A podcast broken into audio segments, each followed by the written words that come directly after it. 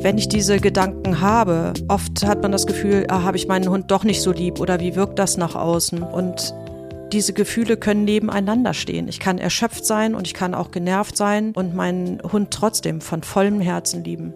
Das widerspricht sich nicht. Ich glaube, das äh, ist wichtig, dass man sich das auch verzeiht, dass man das auch zulässt und sagt, ja, das ist körperlich anstrengend und ja, ich bin genervt und dass man sich dafür nicht noch zusätzlich verurteilt, weil das ist enorm, was man da leistet.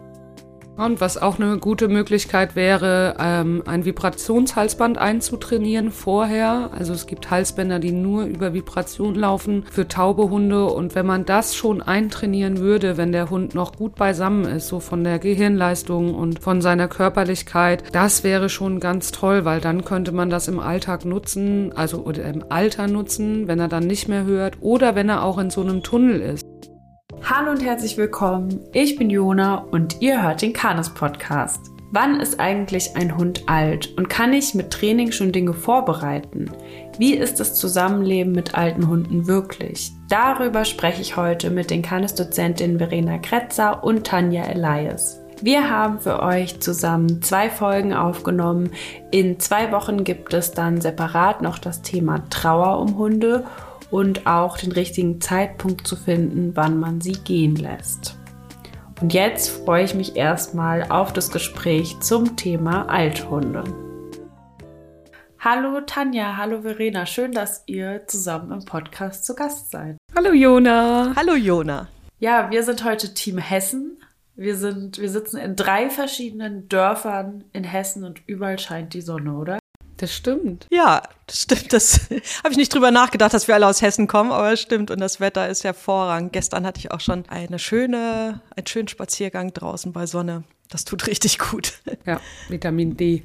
Ja, wir wollen heute über das Thema alte Hunde sprechen. Und wir haben schon im Vorfeld festgestellt, dass es ein sehr ja ein Thema ist, was gar nicht immer so oft aufkommt, gar nicht so viel vielleicht besprochen wird, wie wir es uns wünschen würden. Also über Welpen und Junghunde wird sehr viel gesprochen, wird sehr viel vorbereitet, aber alte Hunde fallen manchmal so ein bisschen runter. Ja, das stimmt. Da, das wird gar nicht so kommuniziert, weder im Freundesbekanntenkreis noch in der Hundeschule. Und ähm, weil man auch nicht so weiß, wann das kommt. Und manchmal ist es vielleicht auch einfach das Auseinandersetzen damit, bedeutet ja auch ein Auseinandersetzen, dass das geliebte Haustier irgendwann nicht mehr da ist. Mhm. Ja, und beim Welpen kann man halt vorbereitet sein. Da weiß ich, wann ich den bekomme. Und ähm, dann habe ich vielleicht auch mal die ersten ein, zwei Wochen Urlaub genommen oder mir, nehme zumindest nehme mir Zeit. Und beim alten Hund, ähm, wie du sagst, weiß man nicht, wann das kommt. Ähm, und das ist ja auch ein schleichender Prozess. Ne? Es ist ja nicht von jung zu alt, von einem Tag auf den anderen, sondern es ist so schleichend. Und manches kriegt man auch gar nicht so mit, weil das so, so langsam vonstatten geht, dass das echt auch ein bisschen dauert, bis man merkt, ja, das ist ähm, nicht Altersstarrsinn Sinn oder weil er nicht will, sondern ja, der kann vielleicht auch nicht. Ich habe im Vorfeld nach Erfahrungen der ZuhörerInnen gefragt. Die würde ich immer mal in der Folge mit so einstreuen, weil heute soll es nicht nur um so Sachinformationen geben, also wann ist ein Hund alt und was kann man so machen und so, sondern es ist ja auch ein sehr emotionales Thema, wo wir darauf eingehen wollen. Ich selber habe gar keine Erfahrungen so richtig mit alten Hunden. Mein erster Hund, der jetzt bei meinen Eltern lebt, der wird so langsam ein bisschen alt, aber ist noch ziemlich fit. Und für mich ist das heute auch so ein bisschen eine Vorausschau, was ich auch irgendwann mal mitbekommen werde mit meinen jetzt noch eher jungen Hunden. Ja, ich habe das, ich habe wirklich Respekt vor dem Thema, weil, wie du sagst, das ist ein sehr sensibles Thema, weil Vreni hat das ja auch schon gesagt, ähm, es ist auch eine Auseinandersetzung damit, dass das Tier eben irgendwann gehen wird, dass es nicht besser, sondern eher schlechter wird. Und ehrlich gesagt, ich bin nicht so gut mit alten Hunden. Also mich nerven die auch teilweise. Und ich weiß, die können nicht anders. Und trotzdem finde ich es phasenweise sehr, sehr anstrengend. Manchmal auch super süß. Ja, manchmal sind die auch so welpig und springen dann durch die Gegend, wo man so denkt, echt wie ganz, ganz früher. Ne? Was ist denn jetzt los? Also es gibt auch ganz schöne und intensive Phasen. Ganz, also es gibt auch viele gute Seiten des Alterwerdens. Aber es gibt eben auch die anderen Seiten. Und ich habe manchmal den Eindruck, dass darüber wenig gesprochen wird wird, mhm. weil man vielleicht auch das Gefühl hat, man redet schlecht über den Hund und weiß ja, der, der kann nicht. Und trotzdem sind manche Sachen, da werden wir ja nochmal drüber sprechen, wirklich sehr lebenseinschränkend für den Hund und für mich und für das Zusammenleben. Ja, wir haben es aktuell gerade mal zwei. Also wir haben gerade zwei sehr alte Hunde. Das ist schon, kann eine Belastung sein. Und ich finde, auch darüber sollte gesprochen werden dürfen, ohne zu verurteilen. Mhm ganz wichtig. Deswegen geben wir da heute, machen wir heute den Raum dafür auf, dass sich vielleicht auch andere damit nicht so alleine fühlen und dass diese Gefühle ihre Berechtigung haben. Was würdet ihr dann sagen, ab wann ist denn ein Hund alt? Wollen die ZuhörerInnen von euch wissen?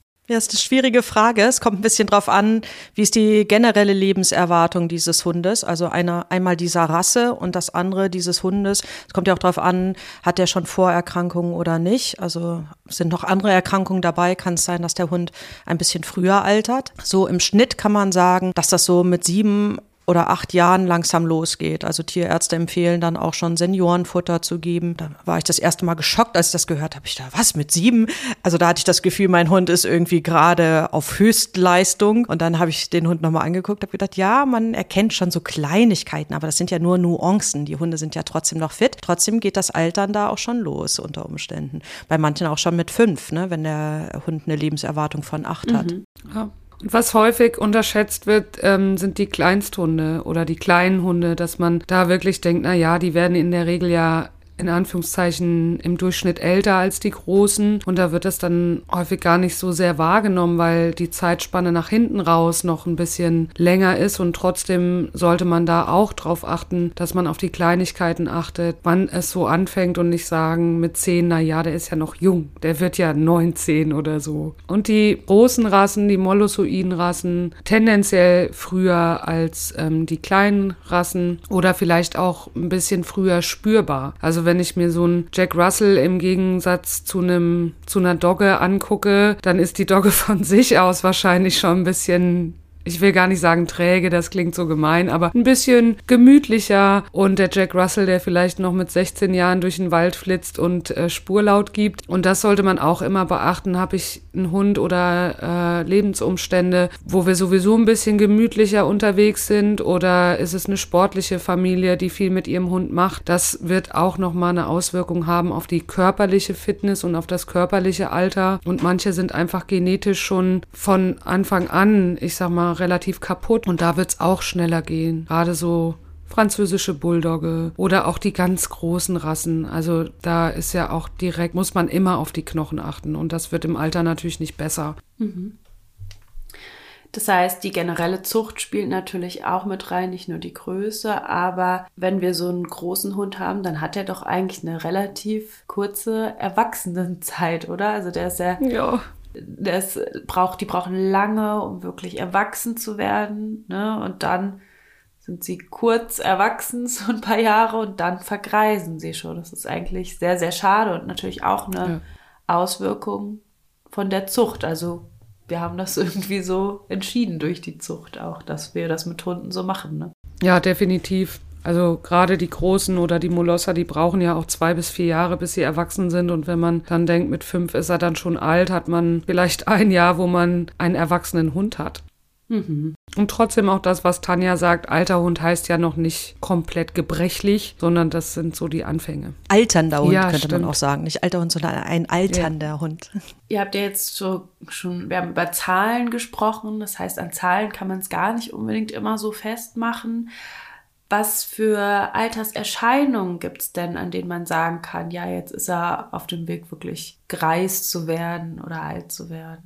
Ja, das ist gar nicht so einfach zu beantworten. Es gibt so viele Kleinigkeiten. Das eine kann sein, dass der Hund insgesamt einfach ein bisschen ruhiger wird. Also älter werden heißt ja nicht, also oder ruhiger werden ist ja nichts Schlechtes, sondern ist vielleicht auch ein bisschen gelassener, ähm, lässt sich vielleicht ein bisschen mehr gefallen, ist nicht mehr ganz so reizoffen, sondern ja, es gibt Dinge, die ihn interessieren, aber anderes kann er auch links liegen lassen. Das heißt, ähm, es kann sein, dass er insgesamt ein bisschen chilliger wird. Es kann auch sein, dass er ein bisschen reizbarer wird, dass er mehr Individualdistanz braucht, mehr Ruhephasen, mehr Schlaf braucht. Es kann auch sein, dass er im Training vielleicht sich am Anfang sehr engagiert und dann das aber nicht mehr so lange braucht und sagt, ach ja, jetzt reicht's mir auch, wo er sonst vielleicht immer weitergemacht hätte, irgendwie das kein Limit hatte für ihn. Also das sind so Kleinigkeiten, wo man schon mal so einen Anfang merken kann. Und dann ist es natürlich auch die Beweglichkeit, also wie durchlässig ist mein Hund, wie biegsam ist mein Hund, wie ausdauernd ist er, wie gut kann er gucken, wie gut kann er hören, dass er vielleicht ein bisschen steifer ist nach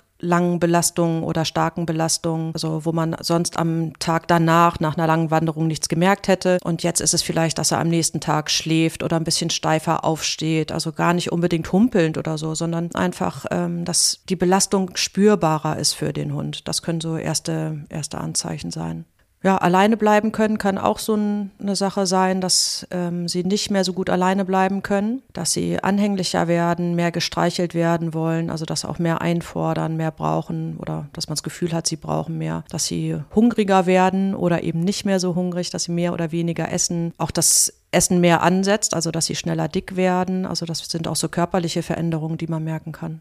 Was mir da gerade noch einfällt, das klingt total banal, aber bei meiner Labradorhündin musste ich ihr Leben lang nie die Krallen schneiden. Die hat die sich immer abgelaufen und irgendwann, wir haben keine kürzeren Spaziergänge gemacht, also zumindest von mir nicht spürbar und trotzdem musste ich irgendwann anfangen, die Krallen zu schneiden, weil sie anscheinend nicht mehr so ge schnell gelaufen ist oder irgendwas hatte sich verändert. Also ich habe dann gemerkt, die Krallen werden länger, obwohl wir gefühlt nichts verändert haben. Aber ich glaube, das ist auch oft so ein schleichender Prozess, dass man sich seinem Hund auch ein bisschen anpasst, ohne das zu merken. Oder wenn sie anfangen, die Futterschüssel nicht mehr zu hören.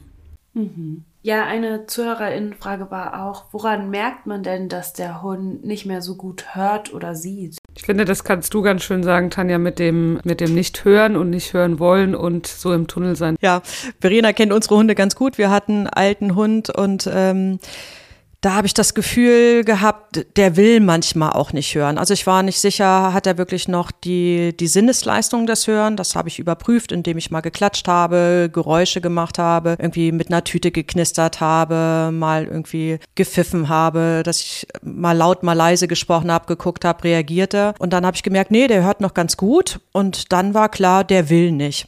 Bis ich dann irgendwann auf die Idee kam, nee, das ist es vielleicht gar nicht. Also er hat sich so festgeschnüffelt, hatte was irgendeinen guten Geruch und dann habe ich den wirklich anschreien müssen, damit er mich wahrnimmt, aber danach konnte ich wieder leise reden und dann habe ich irgendwann verstanden, es ist das mentale, was nicht mehr so so flexibel ist. Das heißt, das Gehirn im Alter wird ja es wird langsamer, kann man so sagen. Ja? Also es ähm, springt nicht so gut von einer Situation zur nächsten. Da habe ich gemerkt, der bleibt wirklich in dieser Situation hängen und hat dann gar nicht die Sinnes- oder nicht die, äh, die Sinnesleistung hat er natürlich, aber er kann mich dann wirklich nicht wahrnehmen. Ja, ist nicht dazu in der Lage, ist nicht ein Nicht-Wollen, sondern wirklich ein mentales Nicht-Können. Er hat mich da nicht gehört. Das kennt man vielleicht auch, wenn man in irgendwas vertieft ist und jemand spricht einem an, dass man das entweder nur so ganz nebulös wahrnimmt oder wirklich gar nicht hört, dass man laut angesprochen werden muss.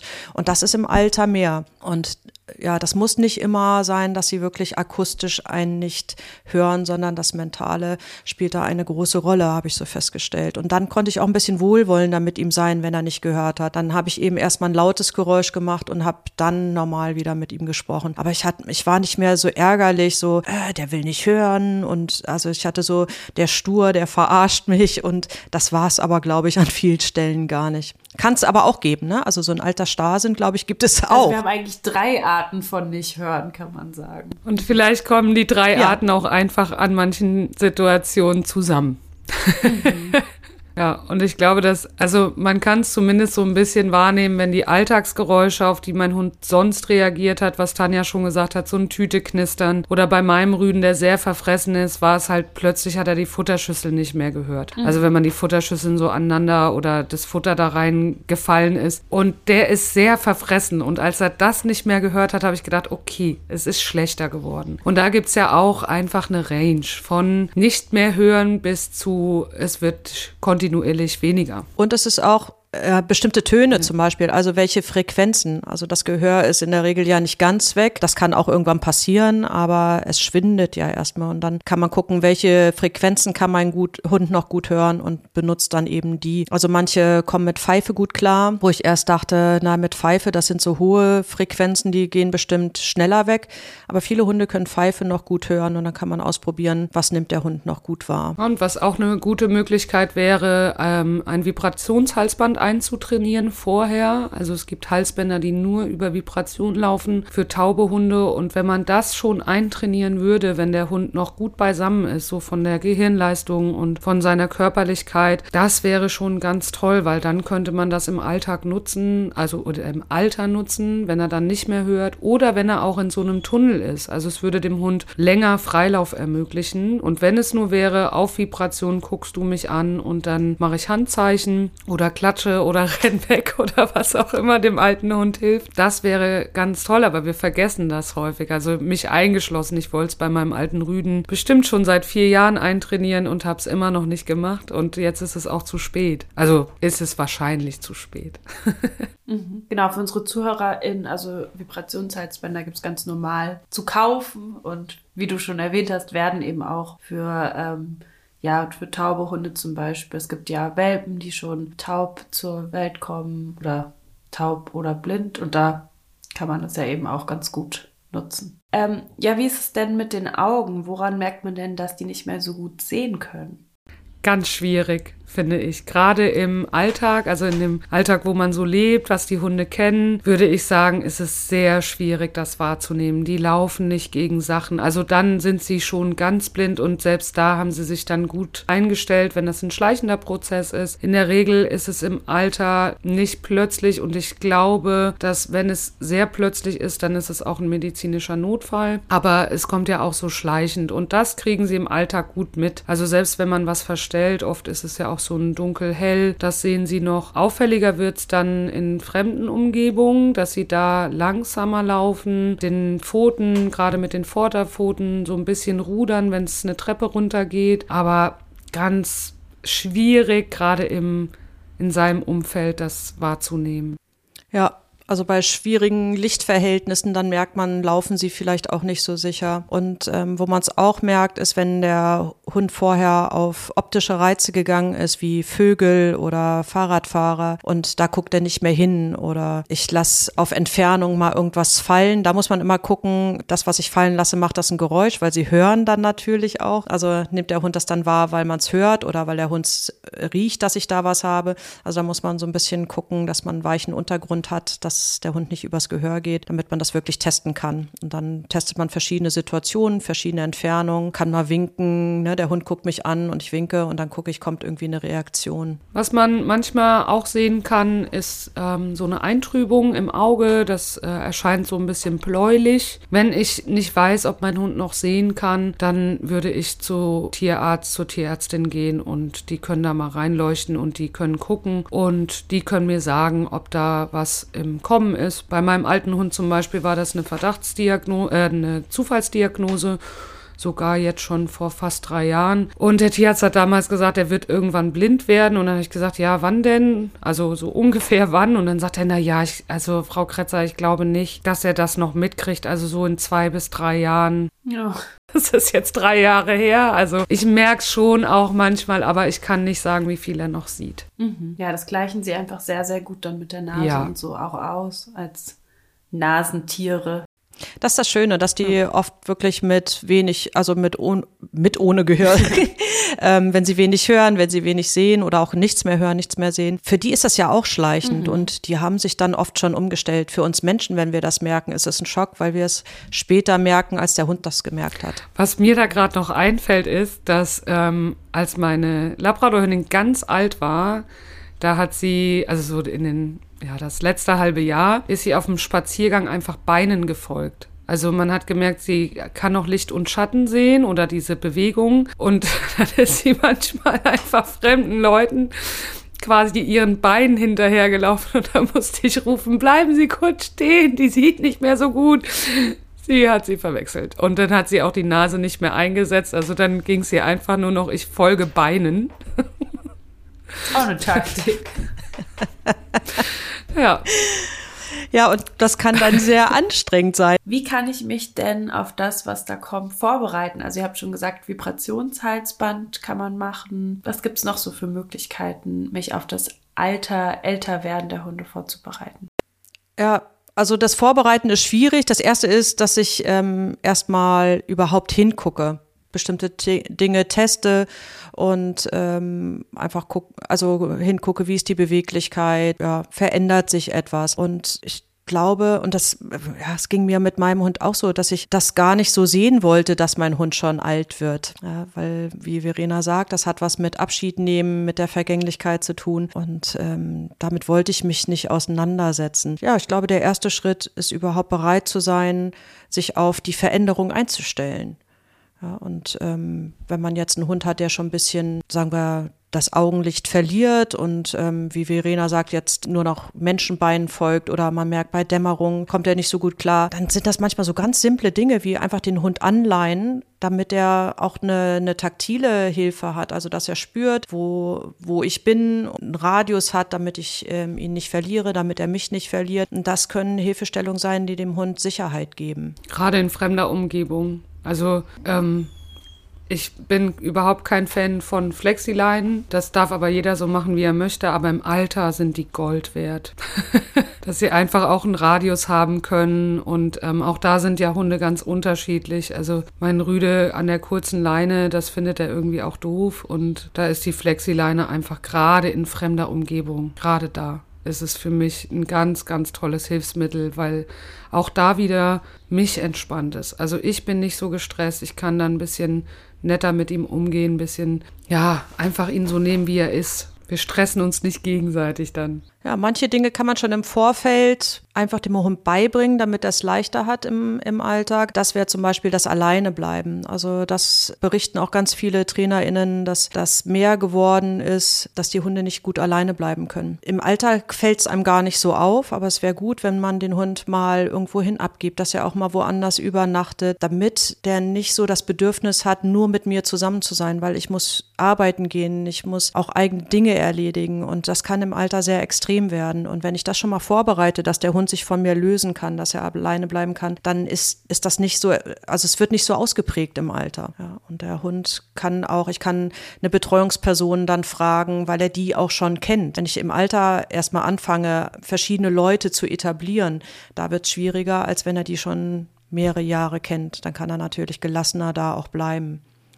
Ja, das wären so Vorbereitungsdinge. Und gerade das Alleinebleiben ist glaube ich, etwas, was auch sehr stark belastet, zusätzlich zu äh, Inkontinenz. Aber ähm, das kommt ja, also bei vielen, vielen Hunden sind das so die ersten Erscheinungen, wo man auch merkt, ach, guck mal, jetzt verändert sich was, der kann nicht mehr so gut alleine bleiben, der konnte das immer, was auch wirklich stresst. Also das kann sich auch verändern. Ich weiß noch, äh, mit meiner Labradorhündin hatte ich einen Termin und die konnte mit Menschen gut noch alleine bleiben. Die Hunde waren ihr immer egal, aber mit Menschen ging das. Und dann habe ich sie mal bei Tanja abgegeben, weil ich einen Termin hatte. Und dann ging Tanja plötzlich auch nicht mehr. Das heißt, irgendwann war ich der Dreh- und Angelpunkt meiner Hündin, was wirklich auch belastend war, weil ich habe eine Kamera aufgestellt, um zu gucken, hat sie Stress und sie hatte richtig schlimmen Stress. Das heißt, Abendveranstaltungen haben wir nicht mehr gemacht oder nur noch eine Stunde, eine Stunde mal weg und dann geguckt, hat sie sich eingebellt, ist sie, hat sie Stress? Ja, hat sie nach Hause. Und man kann ja den Hund auch nicht einfach in eine Huta bringen. Also wenn der Hund das noch nicht kennt, dann sowieso nicht. Wenn er schon kennt, ist es vielleicht eine Möglichkeit, aber sich mal vorzustellen, ich wohne in einem Mehrfamilien Mehrfamilienhaus. Also, und dann kann ich ja auch nicht sagen, das dauert jetzt noch zwei, drei Wochen, weil wir trainieren. Nee, das kann auch zwei, drei Jahre dauern. Und wenn ich dann vier, fünf Stunden arbeiten bin und der Hund sich vier, fünf Stunden einbellt, also selbst in einem Einfamilienhaus mit Nachbarn ist das schon schwierig, weil ich kann es zeitlich nicht begrenzen. Und es ist eine hohe, hohe Belastung. Kann den Hund Hund vielleicht auch nicht mehr mitnehmen, weil er das auch nicht mehr schafft. Also, dass die Außenreize da zu viel werden, das zu anstrengend ist. Manche Hunde fangen auch an zu bellen, wenn sie nicht alleine bleiben können oder auch bei, dann nehmen sie nur ab und zu Geräusche wahr und da, die können sie nicht mehr zuordnen, weil sie die feinen Geräusche nicht mehr hören. Das heißt, die, die kläffen einem die Wohnung zusammen, was man vielleicht das ganze Leben lang nicht hatte. Und dann droht wirklich auch, dass die Nachbarn sich beschweren. Also das, da ist es gut, einen Plan B zu haben. Also wenn es bei mir nicht mehr geht in meinem Leben, was mache ich dann? Also ich habe bei meinen Hunden, also wir geben ja viele Seminare, wir reisen viel und bei zwei unserer alten Hunde habe ich gemerkt, das wird sehr anstrengend. Es war noch okay, aber ich habe dann meine Eltern gefragt. Bei meinen Eltern ist das wie bei uns zu sein und habe gefragt, wenn es wirklich gar nicht mehr geht, würdet ihr die im Alter nehmen? Und da haben viele Skrupel, weil sie sagen, Mann, ich habe doch eine Verantwortung übernommen für den Hund und dann muss ich den ja auch bei mir behalten. Und da ist die Frage, befriedige ich mein Bedürfnis damit, damit ich kein schlechtes Gewissen habe oder ist es wirklich das Beste für den Hund? Ja.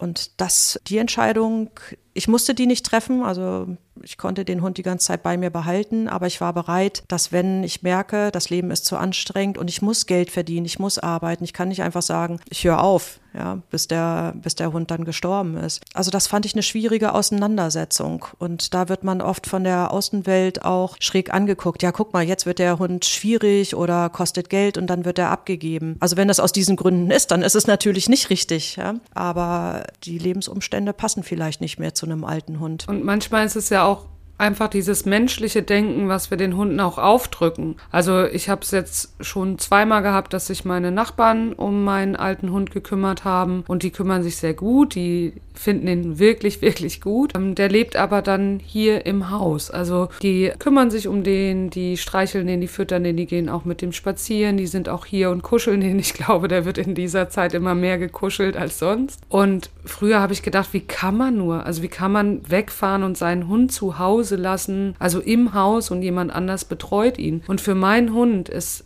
zu Hause aber auch wirklich ein Ruhepol. Das heißt, dem geht's hier wesentlich besser, als wenn er mit mir auf Seminar rein, raus im Auto sein muss, weil fremde Wohnungen, da stresst es ihn auch ganz doll. Und ähm, so habe ich einen Plan B und meine Nachbarn freuen sich total, weil sie sich um den Dicken kümmern können. Aber das ist wirklich so ein Punkt, nicht zu verurteilen, sondern vielleicht auch mal auf den Hund zu gucken. Wie geht's denn meinem Hund damit? Mhm. Ja, viele Sachen machen wir auch, weil sie uns gut tun und nicht dem alternden Hund. Mhm. Das heißt, zusammenfassend nochmal wegen alleine bleiben kann man sagen, auch wenn ihr jetzt sagt, ihr könnt 24-7 immer mit eurem Hund zusammen sein, dann kann sich das ändern. Einfach alleine durch die Anstrengung, dass ihr vielleicht auch mal eine Pause dann vom alten Hund braucht oder so. Also übt es jetzt, dass der verschiedene Menschen kennenlernt, dass der vielleicht schon mal eine Pension kennengelernt hat, während der Hund noch jung ist. Einfach weil man nicht weiß, was später kommt. Und es kann ja auch beim jungen Hund ja schon sein, dass man mal ins Krankenhaus muss oder so. Ne? Aber ich merke das bei meinen Kunden immer mehr, dass die wirklich den Hund kaum kaum abgeben und 24-7 eigentlich mit dem zusammen sind, weil der vielleicht auch mit zur Arbeit kann oder Homeoffice jetzt ein Thema ist und wirklich, dass ihr das einfach auf dem Schirm habt. Ja, das finde ich gut, wirklich von, von klein auf das beizubringen. Und es gibt so viele Möglichkeiten heutzutage, auch wenn man alleine lebt. Ja, man hat Freunde in der Regel. Es gibt professionelle Dienste, die das wirklich mit Herzblut machen, Tagesbetreuung. Ja, wie ähm, Verena sagt, so Leute, die einhüten, also da, das sind ganze Berufszweige und wenn man sich da schlau macht, glaube ich, findet jeder auch eine Möglichkeit für seinen alten Hund, die passt. Mhm. Ja, ihr habt ja jetzt schon so ein bisschen die Emotionen angesprochen, die da auch mit sein können oder auch die, ja, die Sachen im Alltag, die dann wirklich belastend sein können. Ich würde euch da gern so ein bisschen was vorlesen, was unsere ZuhörerInnen so geschrieben haben an Erfahrung. Und dann könnt ihr ja mal sagen, ob ihr selber auch diese Erfahrung gemacht habt oder ähm, ja, wie ihr das so wahrnehmt. Ja, gerne. Belastend war die Inkontinenz. Dann hat jemand geschrieben, die schlimmste Gefühlsmischung ever zwischen Angst vor dem Abschied und stets am Rande des Burnouts, 24-7 Betreuung bei Palliativversorgung, Schlafmangel und sich selbst hassen für den Gedanken, wäre es doch endlich geschafft, ich kann nicht mehr. Ja, das finde ich ist echt ein großer Punkt, wo man drüber reden darf. Ich sage das auch immer wieder, ohne, also es macht ja die Zuneigung zum Hund nicht weniger, wenn man sagt, das ist auch eine Erleichterung, wenn das aufhört. Also gerade wenn Hunde einen nicht mehr schlafen lassen, wo man ja zum Thema Demenz auch kommt, die nachts schreien und dann noch inkontinent sind und quasi auch nicht mehr laufen können, das ist eine Erleichterung. Das kann man einfach so sagen. Das macht aber die Liebe oder die Zuneigung zum Hund nicht weniger oder nicht weniger wert, sondern diese Belastung ist wie wenn man jemanden zu Hause pflegen würde. Mhm. Ja, das ist, es kann extrem sein. Das ist ja zum Glück auch nicht immer so. Ja, das ist wirklich, ähm, bei manchen ist es so und man macht es ja auch gerne. Aber wie Verena sagt, wenn ich diese Gedanken habe, oft hat man das Gefühl, ah, habe ich meinen Hund doch nicht so lieb oder wie wirkt das nach außen? Und diese Gefühle können nebeneinander stehen. Ich kann erschöpft sein und ich kann auch genervt sein und meinen Hund trotzdem von vollem Herzen lieben. Das widerspricht sich nicht.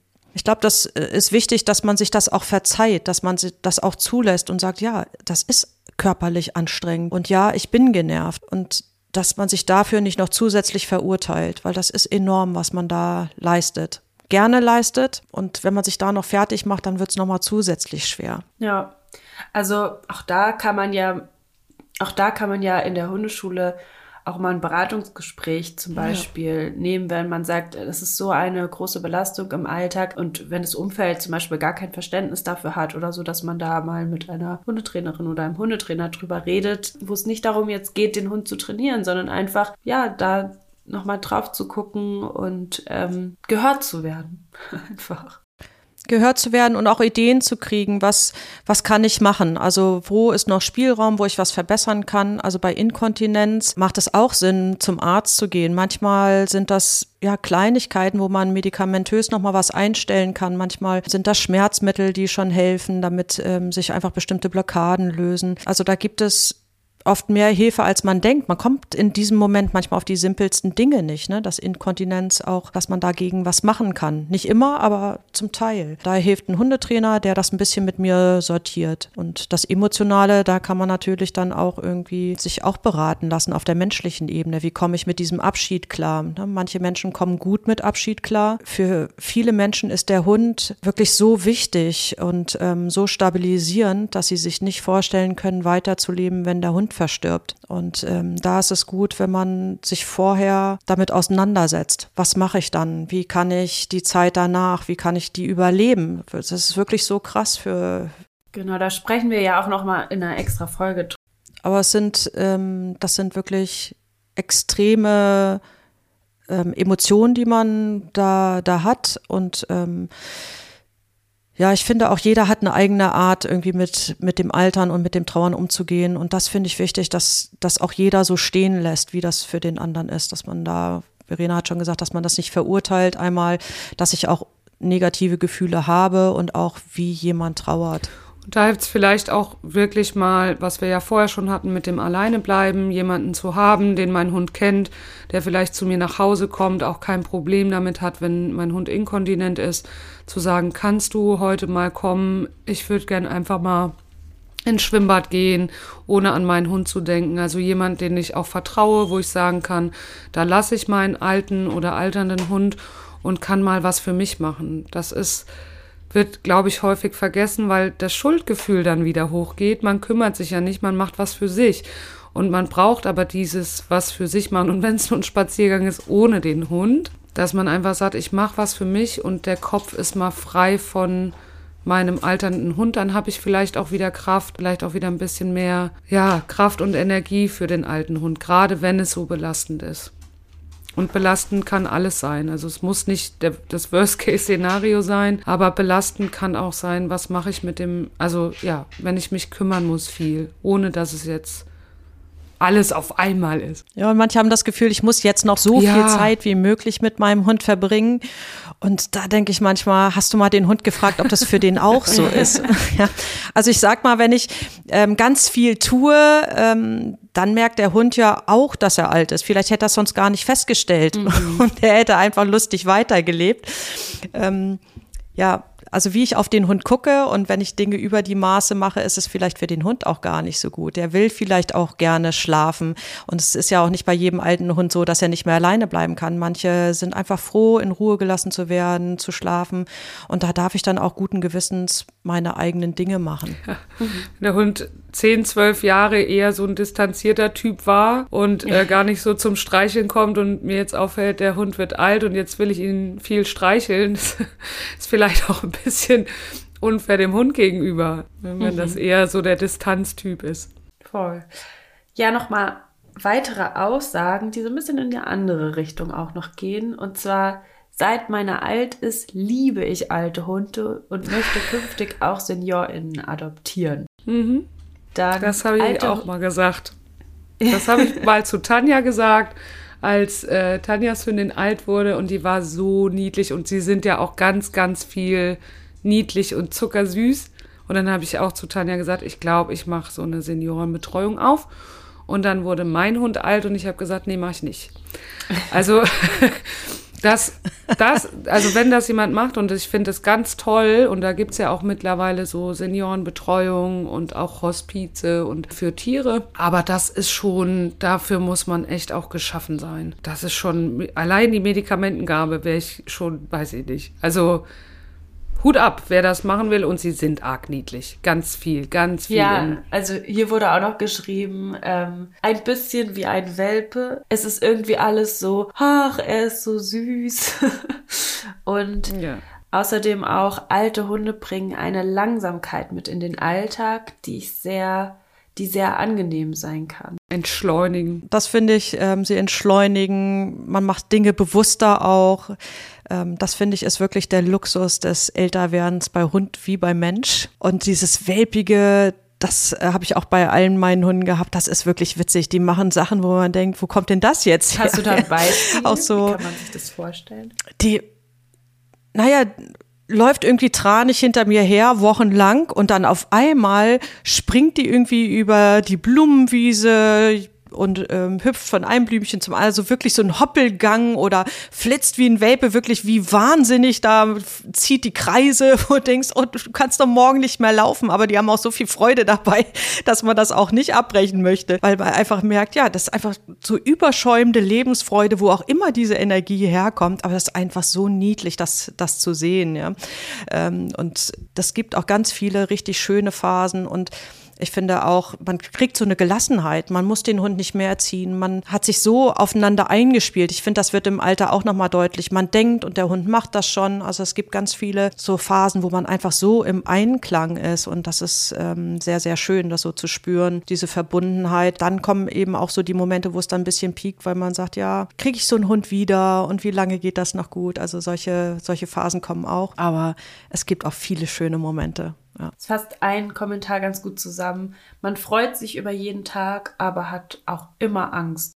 Also immer Angst würde ich gar nicht oder will ich gar nicht so hoffen, aber es schwebt natürlich mit. Man freut sich über jeden Tag und man, man ist sich bewusster, dass es endlich ist. Und ähm, ich glaube, beim Welpen denkt man ja noch nicht, oh Gott, was ist in 14 Jahren oder in 12 Jahren. Aber man merkt halt deutlich, das Ende kommt irgendwie und dann freut man sich, wenn man dann jeden Tag, ich sag mal übertrieben, immer Angst hat, dann würde ich wirklich mir nochmal jemanden suchen, womit ich, mit dem ich darüber reden kann.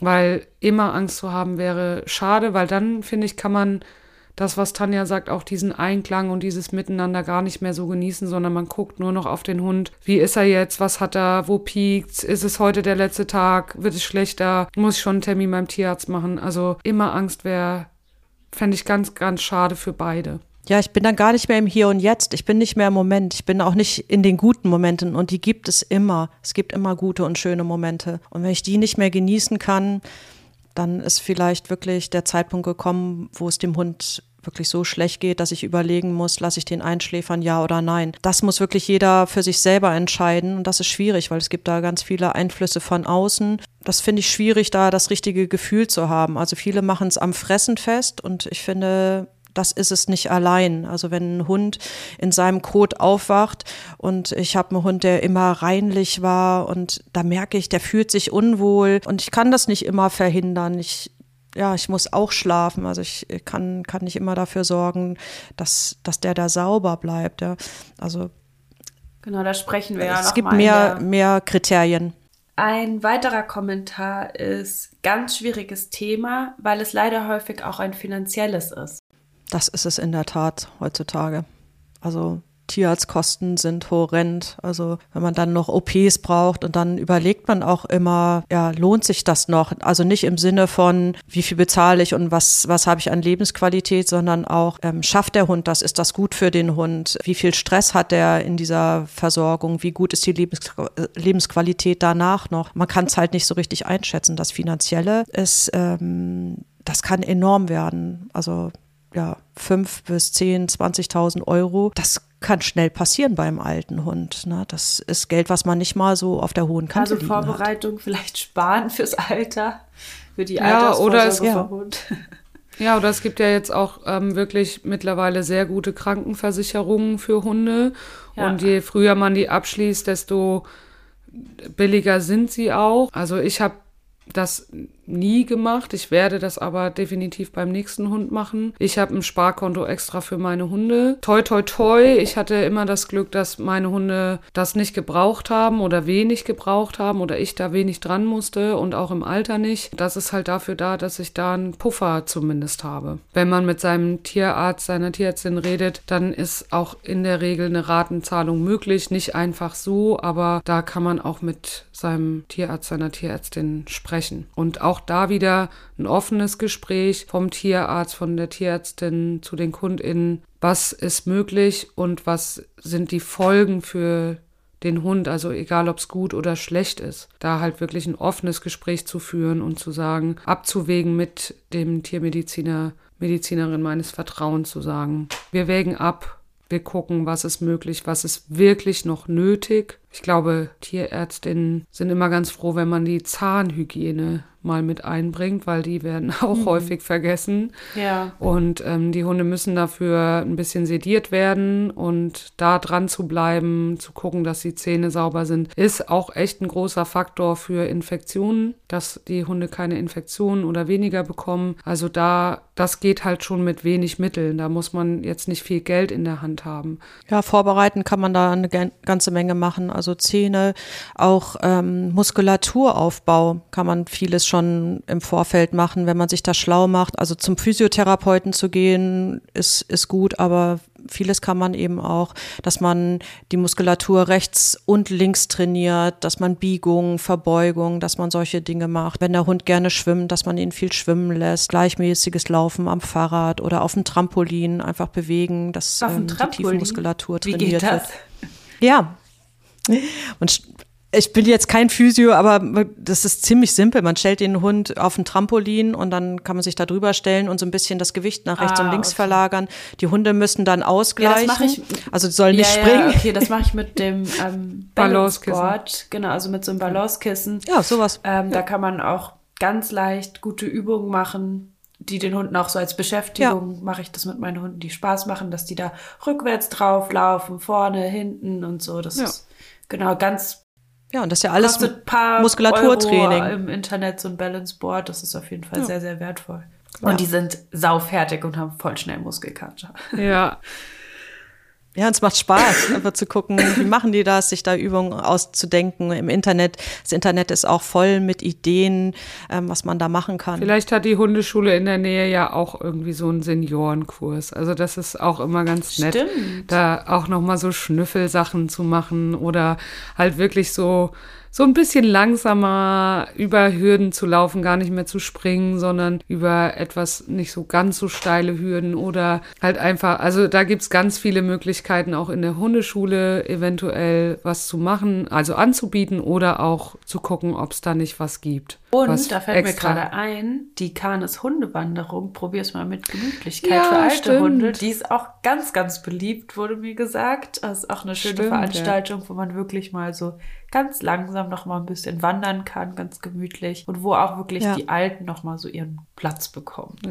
Man kann auch so Massagetechniken, ne? das kann man auch, Physiotherapeuten zeigen einem, wie man ähm, gut einfach die Muskulatur entspannt und das, die zeigen dann, was man auch als Laie machen kann, wo man nichts kaputt machen kann. Ne? Das ist schon wichtig, dass man da erstmal eine ordentliche Anleitung bekommt. Was tiermedizinisch vielleicht auch noch so ein kleines Indiz ist, einmal im Jahr ein Blutbild zu machen für die Organe. Da kann man nämlich mit Futter schon ganz viel verändern, gerade Niere, Leber. Wenn da die Werte nicht ganz so gut sind, also nicht ganz schlecht, aber da wird man auch eine Tendenz sehen. Und da kann man mit Futter schon ganz viel verändern und da unterstützen. Also das sind so, ich sag mal, die preiswerteren Geschichten, wo man einfach selbst handeln kann.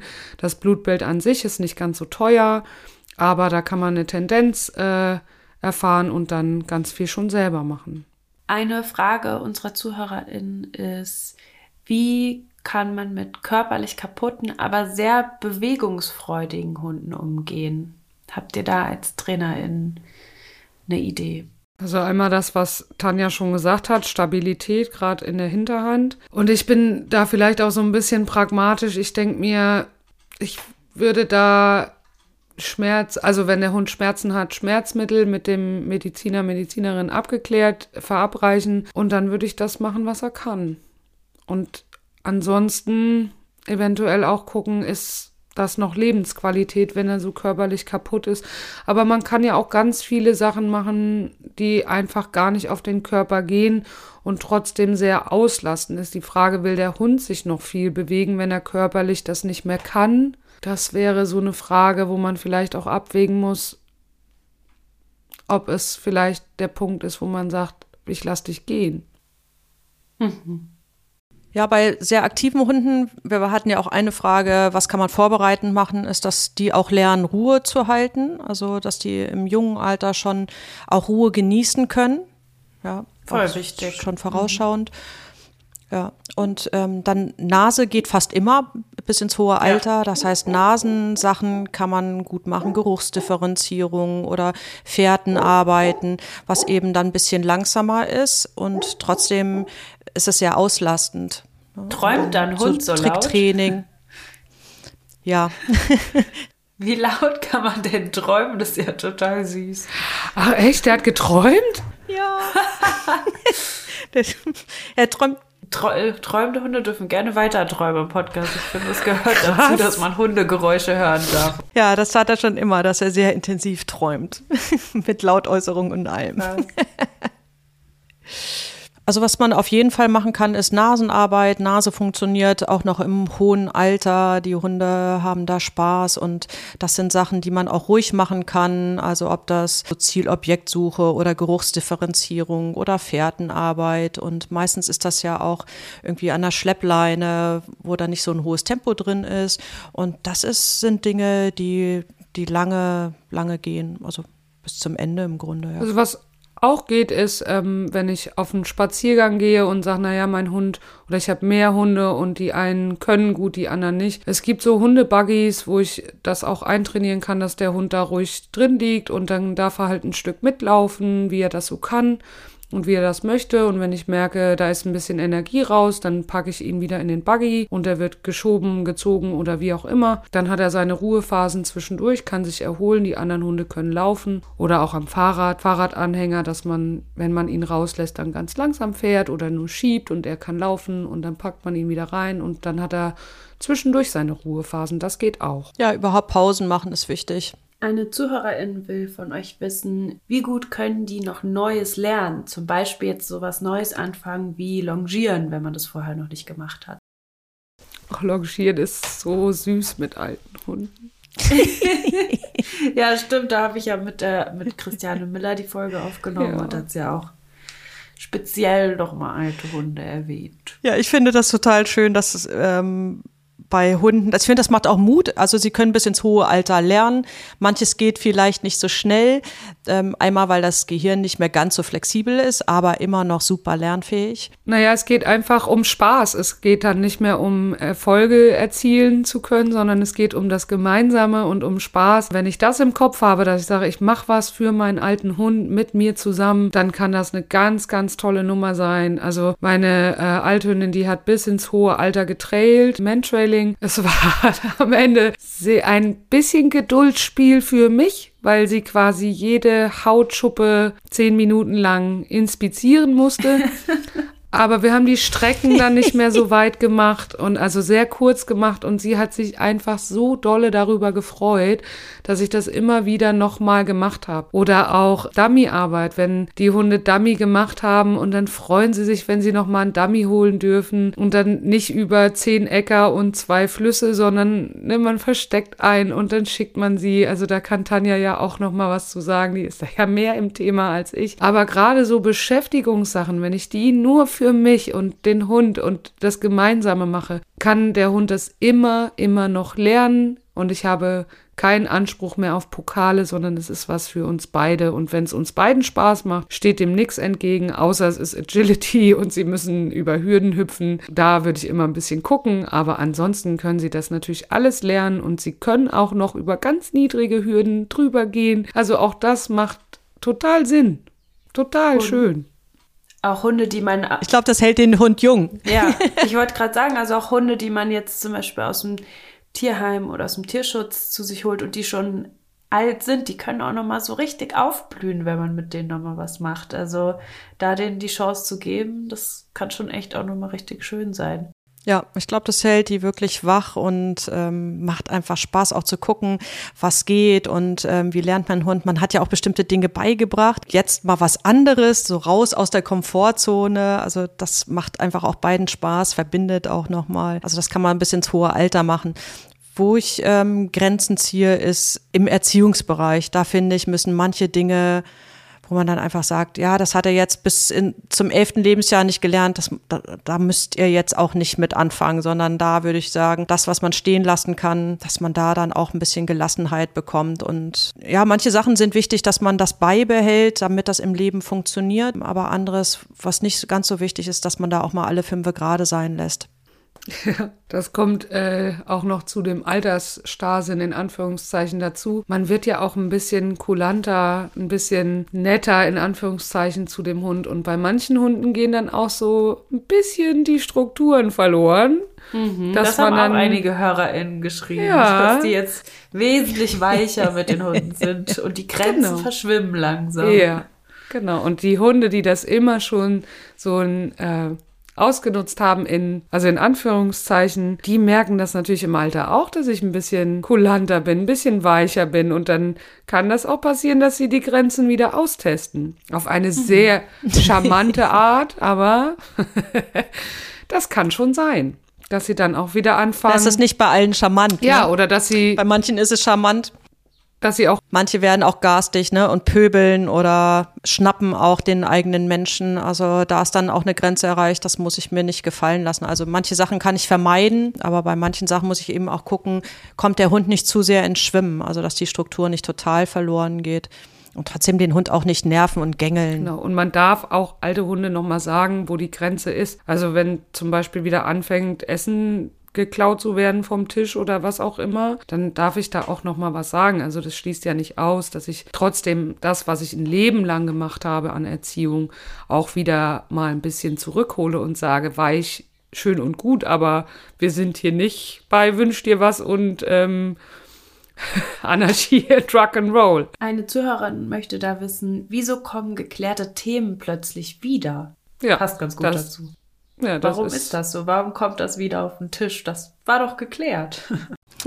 Einmal kann das genau das sein. Die Strukturen weichen sich auf, weil man irgendwie ein bisschen weicher wird und so ein bisschen auch ja, mit dem Hund, oh Gott, jetzt ist er alt und da darf ich nicht mehr so viel und ähm, muss da ein bisschen vorsichtiger mit dem Hund umgehen. Und es gibt so Hundetypen, die das in Anführungszeichen ausnutzen und sagen, naja, dann kann ich ja auch nochmal probieren, das, was schon mal geklärt war. Und wie schon gesagt, da darf man auch eine Grenze ziehen.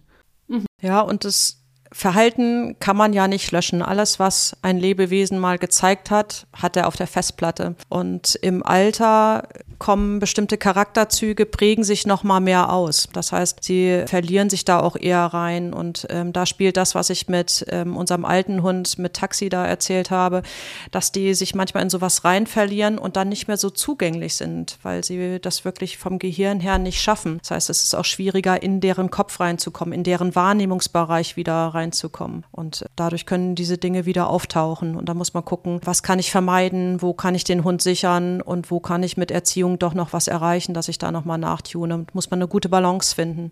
Und mhm. Demenz kann natürlich auch noch ein Thema sein. Genau, das wollte ich als nächstes ansprechen. Da gab es nämlich auch ganz viele Fragen zu. Und da wäre meine Frage an euch, ja, wie, wie geht man damit um erstmal und woran merkt man das? Nimmt uns da mal mit rein zu dem Thema noch. Das ist, scheint auch sehr, sehr für sehr viele HörerInnen ganz wichtig zu sein, Demenz. Ja, ich glaube, dass man da sehr differenzieren muss. Also manche Hunde werden komisch im Alter und bei manchen ist es wirklich Verwirrtheit. Also da muss man wirklich nochmal genau hingucken. Das kann man auch mit entsprechenden Leuten dann besprechen. Auch medizinisch kann man da oder medikamentös kann man da was also es gibt ein Medikament, was man mit seinem Tierarzt, Tierärztin bespricht. Das kann man ausprobieren, wenn es dann besser wird. Dann, das ist so ein durchblutungsförderndes Mittel fürs Gehirn und das kann schon mal helfen. Und Demenz kann ganz unterschiedlich sich äußern, dass die Hunde plötzlich Ängste haben vor Dingen, wo sie noch nie Ängste hatten. Das alleine bleiben geht mit Sicherheit auch in so eine Richtung, wenn sie immer gut alleine bleiben konnten und das plötzlich nicht mehr können. Viele Hunde parken ein, das heißt, die laufen zu auf eine Wand zu oder auf auf eine Ecke zu und kommen da nicht mehr raus. Das heißt, die können da über Stunden teilweise stehen an dieser Wand und kommen da nicht mehr weg. Also die sehen auch nicht unbedingt panisch aus, sondern sie stehen vor dieser Wand. Und da sind alle, also Demenz mit der Symptomatik ist ganz schwierig, weil es so ein breites Feld ist. Ganz breites Feld. Es kann auch Aggression sein in einer Situation, wo ich wo der Hund nie aggressiv war, da müsste man dann wieder Schmerzen ausschließen. Also es ist ganz breit gefächert. Aber also ich würde eher so in Richtung Verwirrtheit gehen, wo man selber halt auch merkt, es ist anders. Also sie abendliche Unruhe ist oft so ein Ding, dass sie nicht zur Ruhe kommen, dass man sie vielleicht auch mal für einen Moment anbinden muss, damit sie überhaupt zur Ruhe kommen, wenn sie Frust und Ruhe gelernt haben. Solche Sachen, damit fängt es meistens schon an. Man merkt, der ist nicht mehr so, der wird unruhig und man kann ihnen nicht helfen. Mhm. Geht nicht. Eine Hörerin schreibt dazu, blind und Arthrose kannte ich, aber Demenz ist sehr schwierig, wenn der Hund nachts schreiend aufwacht. Ja. Ja. Ja, das ist fürchterlich. Weil man kann nichts wirklich machen. Also man kann natürlich hingehen, da sein für den Moment, aber man kann das nicht verhindern, dass das passiert. Ja, die wissen dann manchmal nicht mehr, wo sie sind.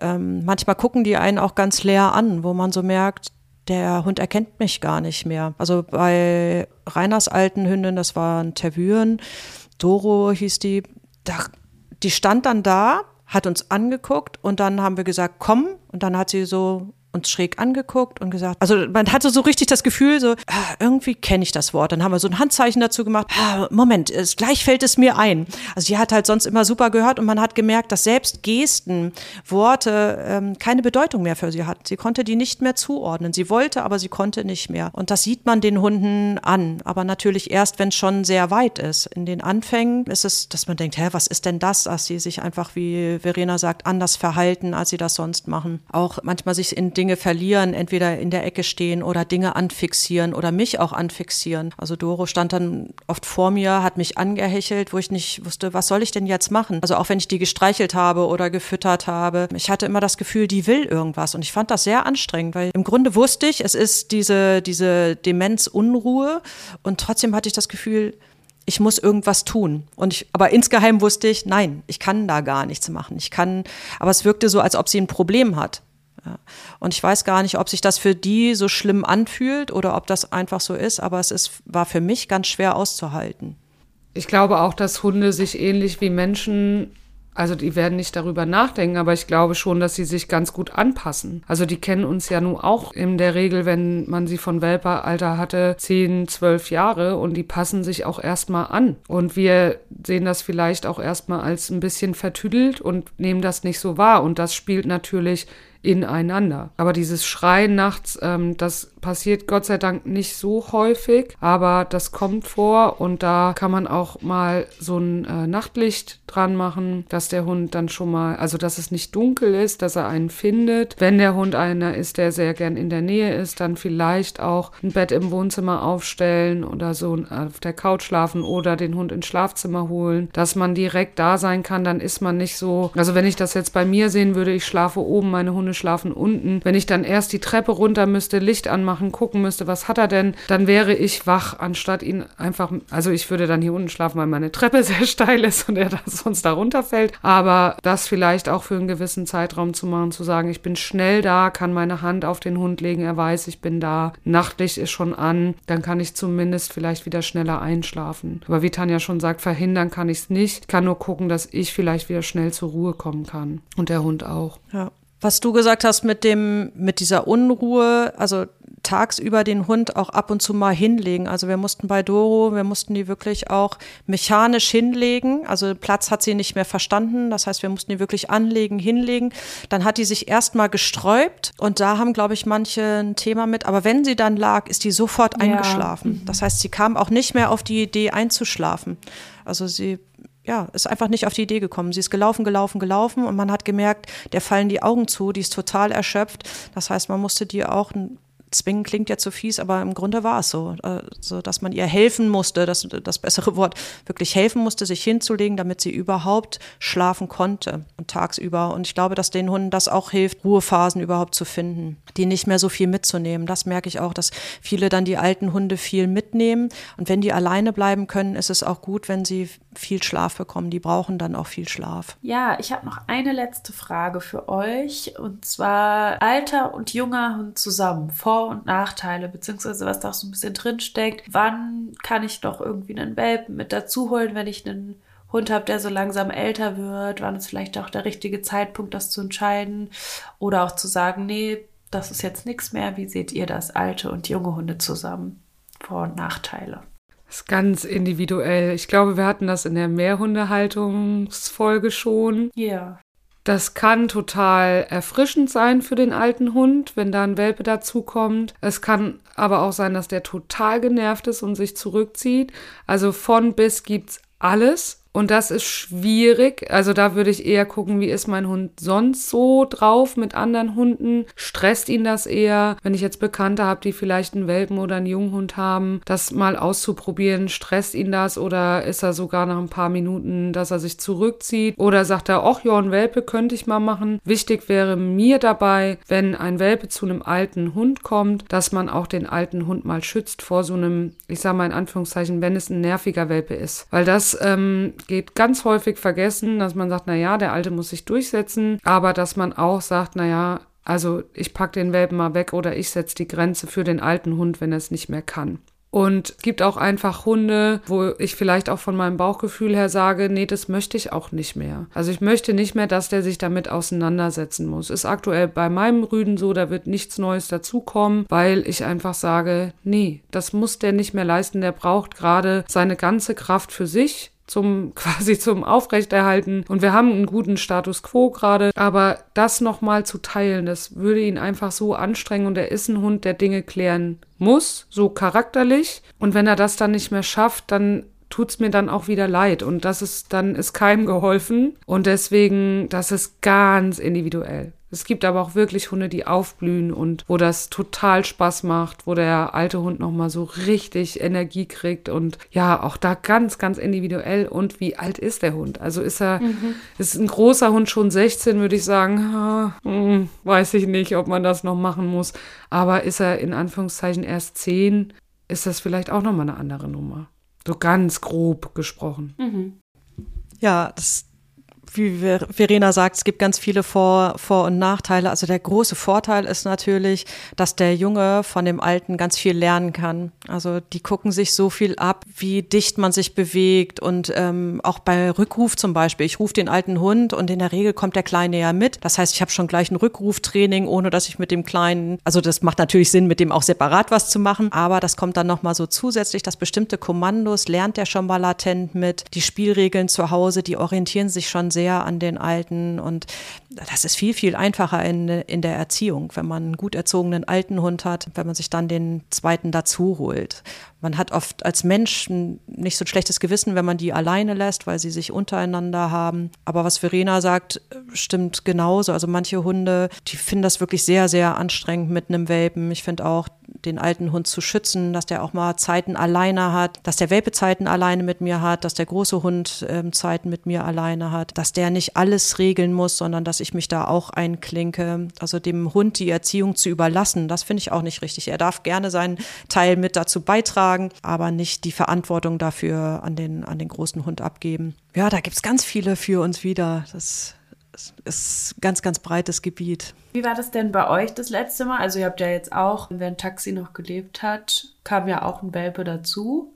Ja, ähm, Taxi fand das ganz gut mit Welpen. Der fand Welpen immer super. Also wer Taxi kennt, das ist zwar ein Hund, der in alles reingebissen hat, was äh, ihm unter die Nase kam, aber niemals im eigenen Verbund. Also das ist auch ein ganz schönes Beispiel, dass auch wenn man kantige Hunde hat, die sich mit anderen nicht vertragen, das heißt noch lange nicht. Also ich hatte nie Sorge um unsere Welpen. Der hätte da nie reingebissen oder der war, hatte ganz langen Atem. Also das finde ich ist auch ein ganz gutes Beispiel, dass sowas auch gehen kann ja, der war super. Also der ähm, war sehr gelassen, hat ähm, den viel auch gezeigt, wie, wie das Leben so funktioniert. Also ein guter, großer Bruder gewesen. Jetzt zuletzt, da hatten wir ja jetzt Ember, unsere Golden Hündin, und die anderen beiden haben den, haben die kleine Maus wirklich zehn Tage lang nicht angeguckt. Die hat sich Mühe gegeben, die hat sich eingeschleimt. Und das kann sie war sie ja süß, gut. die hat sich langsam rangerobbt. Ja, das kann sie hervorragend. Ja, wirklich ganz, ganz niedlich.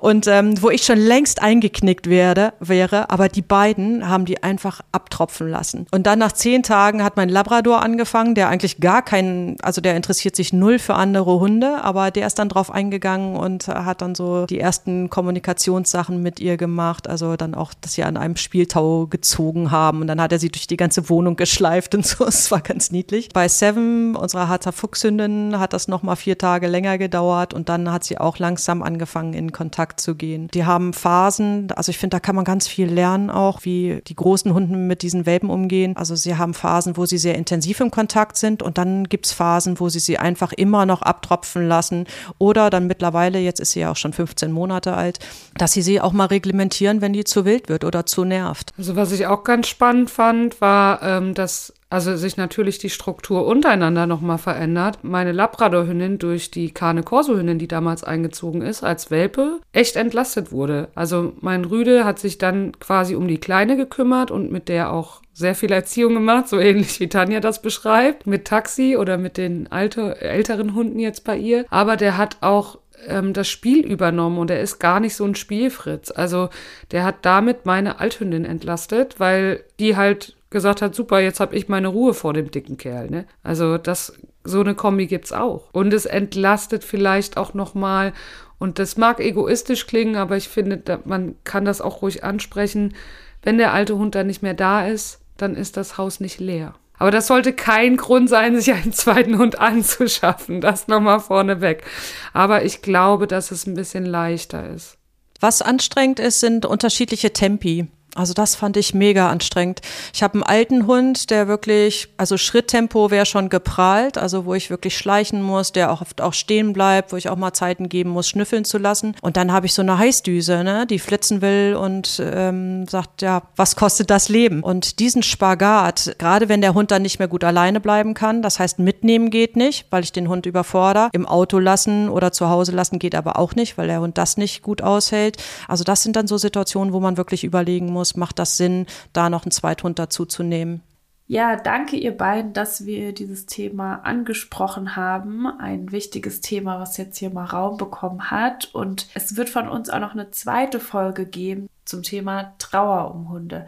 Habt ihr noch irgendwas, was ihr nochmal den ZuhörerInnen zu dem Thema alte Hunde mitgeben wollt? Oder einen Schlusssatz oder noch ein Fazit aus unserem Gespräch? Ja, also ich wünsche mir, dass ihr Mut habt, hinzugucken, wie sich der Hund verändert und ähm, ja, Spaß daran habt, sich euch auf diese Veränderung, äh, auf dieses veränderte Miteinander einzustellen und neue Wege zu finden, die für euch beide passen. Ja, Altern hat immer was auch mit der Sorge zu tun, dass man sich irgendwann voneinander verabschieden muss, aber es ist auch die, die Chance, nochmal ganz viel schöne Dinge zu erleben, sich neu kennenzulernen. Und ja, das wünsche ich mir einfach eine Neugierde auf das Alter und auch was das an guten Dingen bringt es darf diese unangenehmen Gefühle geben, aber also auch dieses Anstrengende, aber es überwiegt, dass wir unsere Hunde lieben und gerne mit ihnen zusammen sind.